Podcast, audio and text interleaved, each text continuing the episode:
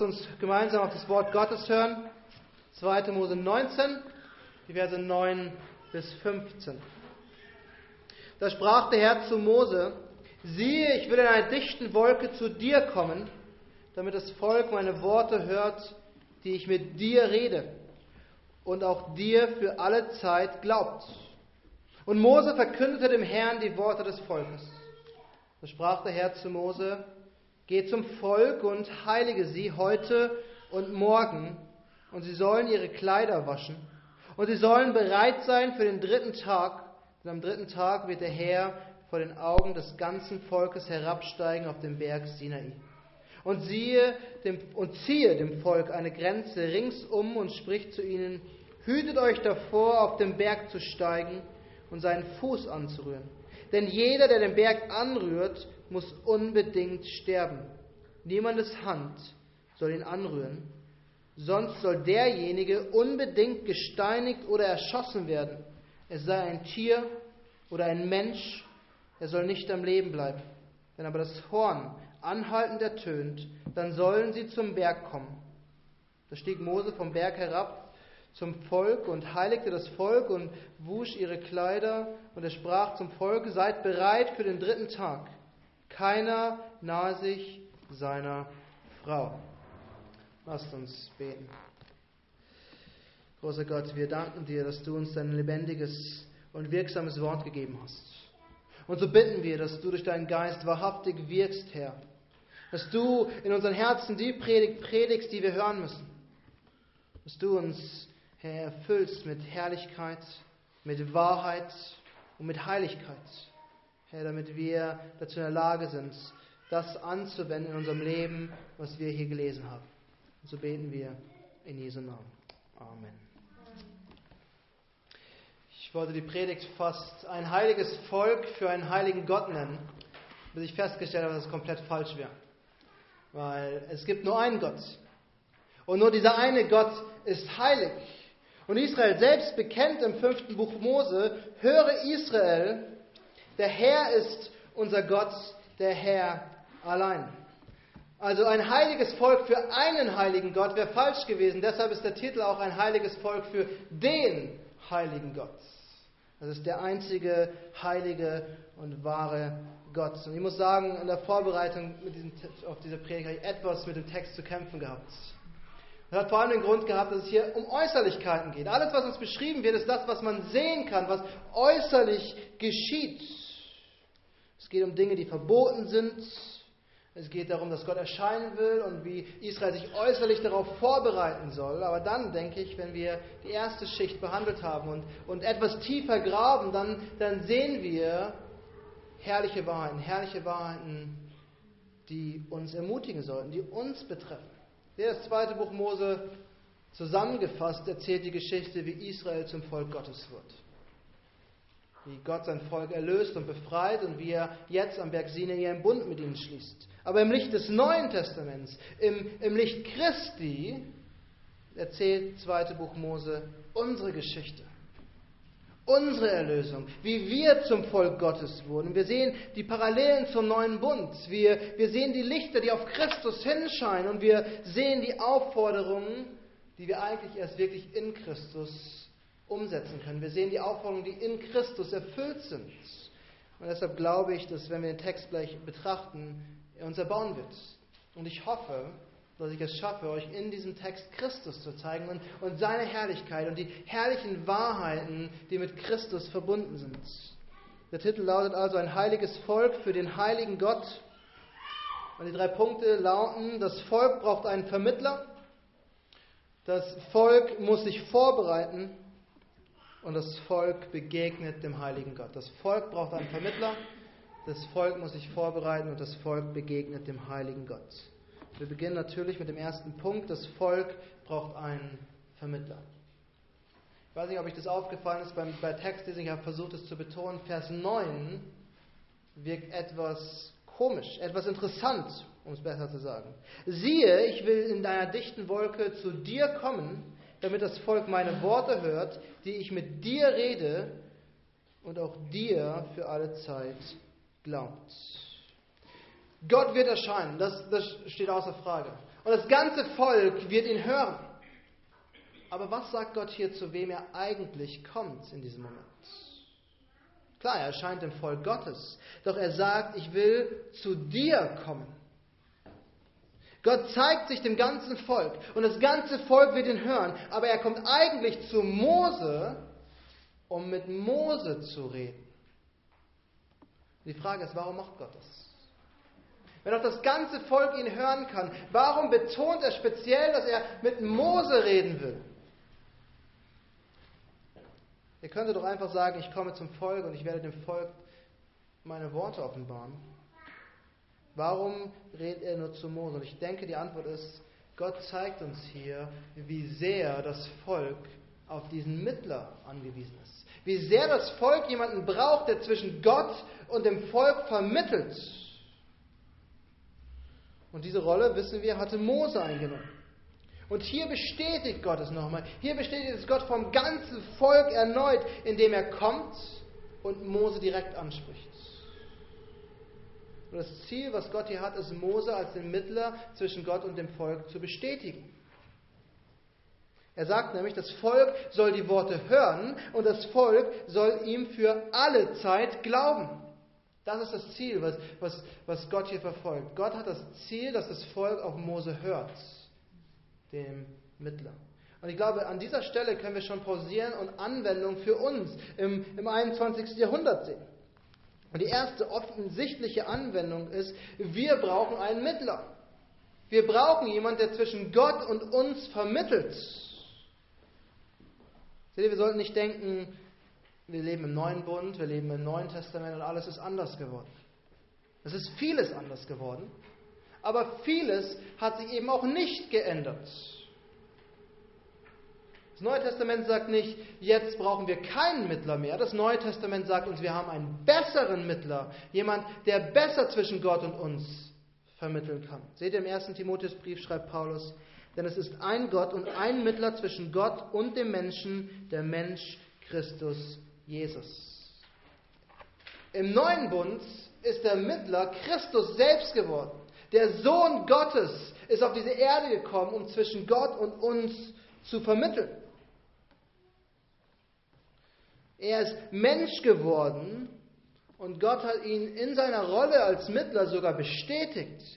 Ich weiß nicht, ob ihr euch daran erinnert, in Markus 1, als Jesus getauft wurde, lesen wir, wie er aus dem Wasser kommt und dann kommt eine Stimme aus dem Himmel und sagt, du bist mein geliebter Sohn, an dem ich wohlgefallen habe.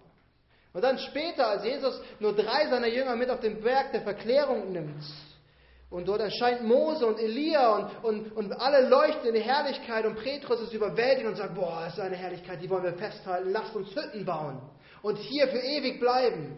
Und dann kommt wieder, da überschattete sie eine lichte Wolke und sie, eine Stimme aus der Wolke sprach, dies ist mein geliebter Sohn, an dem ich wohlgefallen habe, auf ihn sollt ihr hören. Christus, Christus ist unser Mittler geworden. Und Gott hat ihn hörbar, hörbar bestätigt. Er steht zwischen Gott und uns. Und Gott hat ihn bestätigt und hat gesagt, wir sollen auf ihn hören, so wie das Volk auf Mose hören sollte. Und zwar lesen wir in unserem Text, sie sollen auf dich hören alle Zeit. Und das Wort, was hier für alle Zeit steht, hat einen Anklang von Ewigkeit. Wir, das Volk sollte nicht nur für die nächsten zwei Monate auf Mose hören, sondern so lange wie Mose lebt, sollten sie auf Mose hören. Und wir sollen nicht nur für, für Sonntags auf Gott hören und denken, Sonntag ist es ganz gut, mal die Bibel zu lesen, sondern wir sollen jeden Tag, alle Zeit auf Christus hören. Jesus selbst hat gesagt, Himmel und Erde werden vergehen, aber seine Worte bleiben in Ewigkeit. Und hier ist die, die zweite Anwendung. Die erste Anwendung ist, Christus ist unser Mittler, den wir brauchen. Und die zweite Anwendung ist, wir müssen auf unseren Mittler hören, auf Christus. Weil Gott ihn bestätigt hat. Er hat ihn bestätigt, als er, als er auf dem Berg sprach und gesagt hat, auf ihn sollt ihr hören. Und er hat ihn bestätigt, als er ihn aus den Toten auferweckt hat. Und als er ihn in den Himmel aufgenommen hat. Und wie der Hebräerbrief uns so herrlich sagt, er die Himmel durchschritten hat, das wahre Heiligtum und sich zur Rechten Gottes gesetzt hat, um dort für uns einzutreten. Wir sollten auf Christus hören, weil er so viel größer und herrlicher ist als Mose. Wenn das Volk schon auf, auf, auf Mose hören sollte, von dem wir wissen, dass er Fehler hatte und Sünder war und so sehr gesündigt hat, dass er nicht ins verheißene Land durfte, wie viel mehr sollten wir auf den Mittler hören, der ohne Sünde ist? Auf Gott selbst. Niemand sitzt zu Rechten Gottes außer Christus. Niemand, kein anderer Mittler hat sein Leben gegeben für das Volk. Und kein anderer Mittler hat die große Wand, die zwischen Gott und uns stand, weggenommen, nämlich unsere Sünde. Das war Christus. Und deshalb lasst uns auf Christus schauen. Er ist der einzige Weg zum Vater, sagt uns das Neue Testament. Er ist der, derjenige, der uns den Willen des Vaters gezeigt hat. Er ist derjenige, in dem wir Frieden haben mit Gott. Deshalb lasst uns auf Christus schauen und lasst uns auf Christus hören. Wir haben also gesehen, das Volk Gottes braucht einen Mittler, benötigt jemanden, der vermittelt. Und dann sehen wir aber noch etwas, was, wir, was uns Mose deutlich macht. Das wird unser zweiter Punkt sein. Das Volk muss sich vorbereiten. Das Volk muss sich vorbereiten. Und hier beginnen die eigentlichen Anweisungen in diesem Text. Das, worum das Volk wirklich, worum es wirklich geht. Mose soll zum Volk gehen und ihnen sagen, was sie jetzt zu tun haben. Und die erste Anweisung, die wir lesen, lautet, heilige sie heute und morgen und sie sollen ihre Kleider waschen. Ich glaube, ich habe es schon öfter gesagt, heiligen bedeutet eigentlich absondern.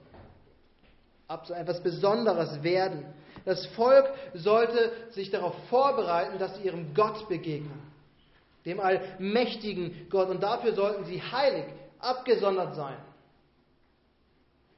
weil sie für den Herrn bestimmt sein sollten. Das ist die Idee, die, die damit einhergeht.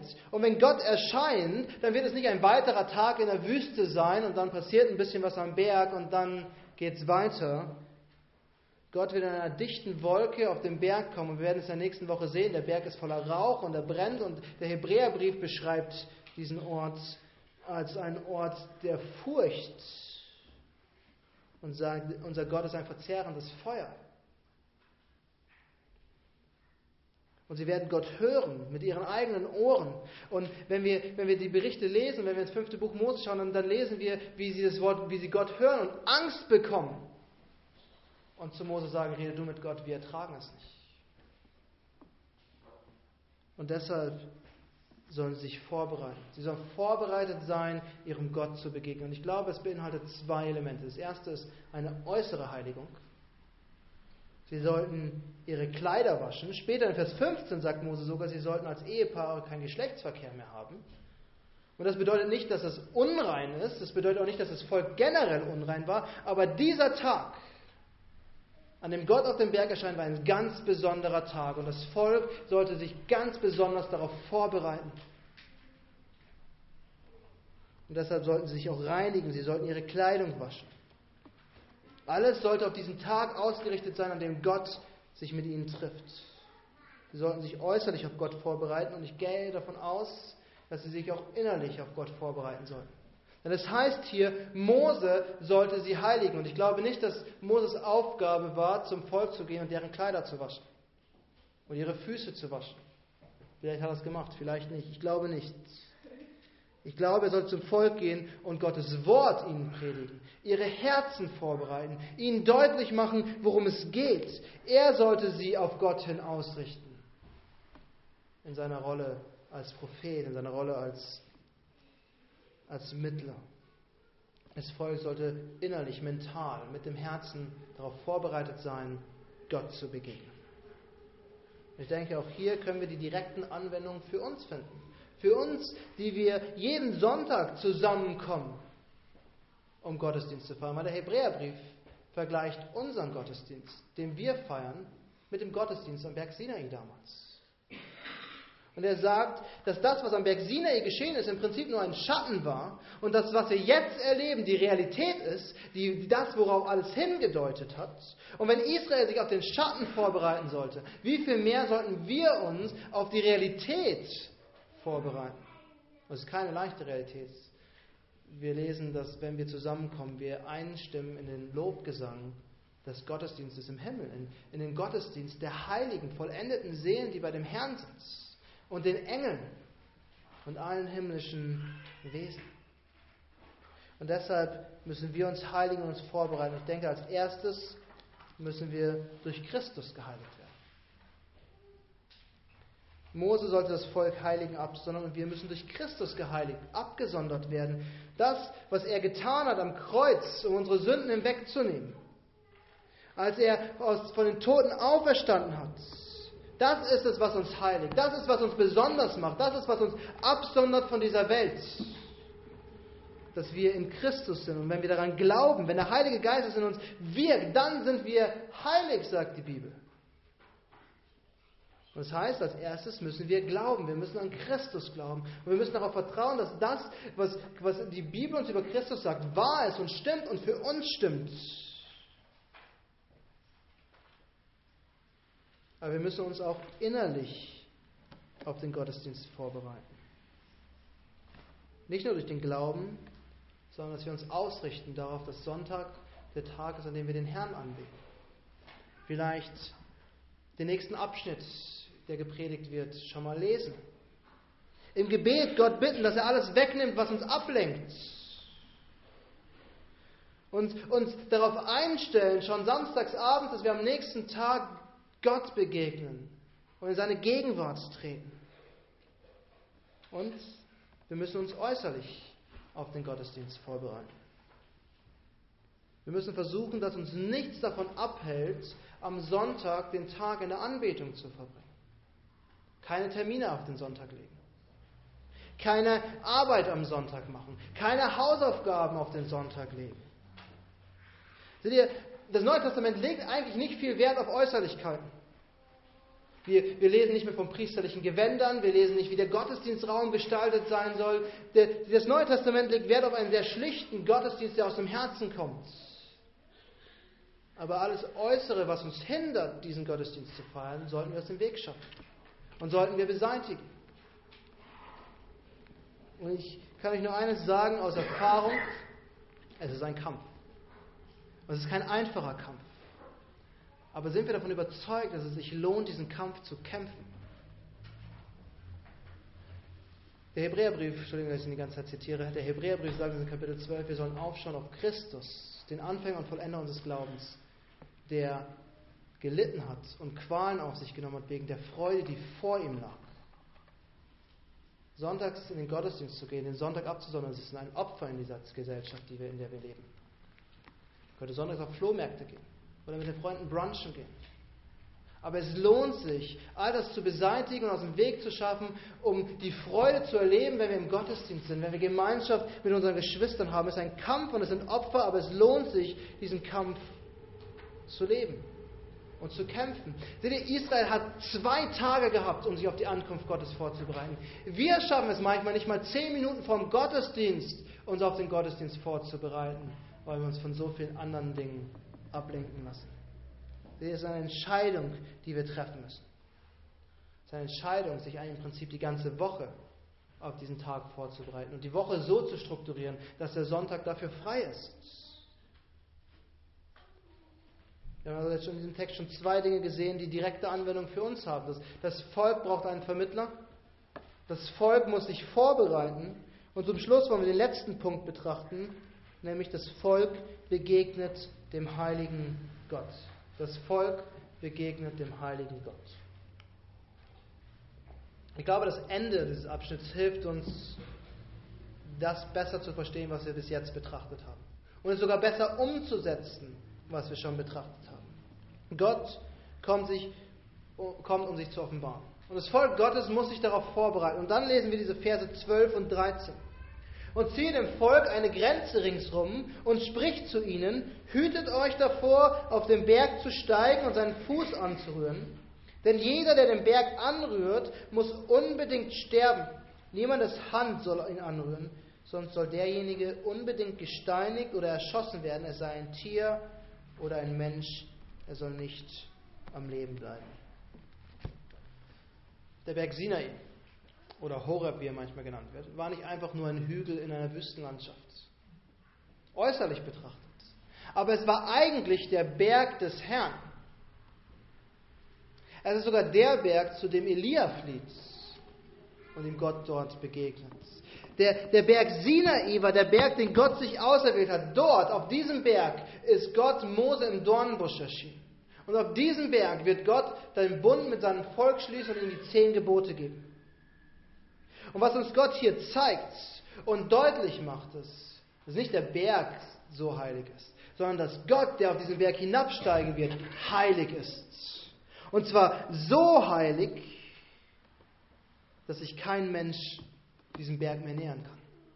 Kein Mensch kann sich einfach so Gott nähern, außer Gott ruft ihn in seine Gegenwart. Und dieser Berg, der Berg Sinai, ist nur der Anfang von dieser, von dieser Wahrheit, die wir sehen. Wenn die, als die Stiftshütte gebaut wird, gibt es das Allerheiligste, in das die Bundeslade hineingestellt wird. Und solange die Herrlichkeit Gottes in dem Allerheiligsten ist, konnte keiner hineingehen. Und der Hohepriester konnte nur einmal im Jahr ins Allerheiligste gehen und auch nur, wenn das Rauchopfer gebracht worden ist, was das ganze Allerheiligste erfüllt hat. Und dann, als der Tempel eingeweiht wird, sehen wir, wie die Herrlichkeit Gottes einzog und den Tempel erfüllt hat und die Priester nicht mehr in den Tempel gehen konnten, um dort ihren Opfer darzubringen. Und als Jesaja die Vision von Gottes Herrlichkeit im Tempel hat, wusste er eine Sache: Ich werde jetzt sterben, weil ich Gott gesehen habe. Niemand kann in die Gegenwart Gottes kommen, außer Gott ruft ihn. Was ist der Grund, warum wir den Gottesdienst mit einem Ruf zur Anbetung beginnen? Wir kommen sonntags in die Gegenwart Gottes, weil er uns ruft, weil er uns bei sich haben will. Als Volk Gottes hat es eindeutig gesehen, sehr eindrücklich gesehen. Es wurde eine Grenze um den Berg gezogen. Wir wissen nicht, wie weit sie von dem Rand des Berges entfernt war. Aber jeder, der diese Grenze überschritten hat, musste sterben. Entweder erschossen werden, das heißt mit Pfeil und Bogen, oder gesteinigt werden. Und das sogar Tiere. Also wenn ein, wenn ein Tier sich freigerissen hat und Richtung Berg gerannt ist, musste es umgebracht werden. Niemand durfte zu diesem Berg kommen. Und ich glaube, das Problem, was wir mit so einer Aussage haben, ist, dass wir oft ein viel zu lässiges Bild entwickelt haben von Gott. Ich meine, in Christus haben wir schließlich den freien Zugang zum Vater, oder nicht? Wir, wir dürfen zu ihm kommen, wann immer und wie wir wollen. Aber was wir vergessen ist, dass es Gottes Gnade ist, dass wir es tun können. Es ist Gottes Barmherzigkeit. Und dass Gott überhaupt auf den Berg hinabgestiegen ist, war Gottes Gnade und Barmherzigkeit. Aber das bedeutet nicht, dass Gott in irgendeiner Weise seine Heiligkeit aufgibt und seine Herrlichkeit über Bord wirft. Und ich glaube, das müssen wir verstehen, das müssen wir verstehen, wenn wir Gottesdienst feiern, weil wir treten in die Gegenwart des heiligen Gottes. Und wir sollten diese Wahrheit nicht auf die leichte Schulter nehmen und denken, es ist nicht so wichtig, sondern wir sollten ernsthaft kommen. Und wir sollten uns das bewusst machen.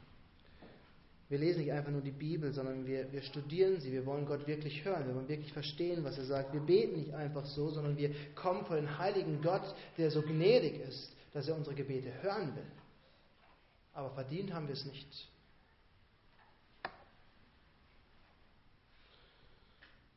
Und wir sollten uns immer wieder bewusst machen, dass wir nur vor diesen heiligen Gott kommen können, weil wir einen so viel besseren Vermittler haben, nämlich Christus. Ansonsten wären wir aufgeschmissen.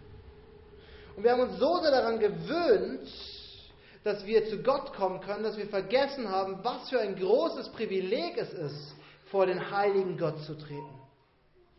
Denn Israel damals am Berg hätte sterben müssen, wenn sie zu nahe gekommen wären. Sie wären vergangen, sie, sie wären umgebracht worden. Aber Gott hat uns ein so großes Privileg in Christus gegeben, dass wir einfach so kommen können. Dass wir einfach so in seiner Gegenwart sein dürfen.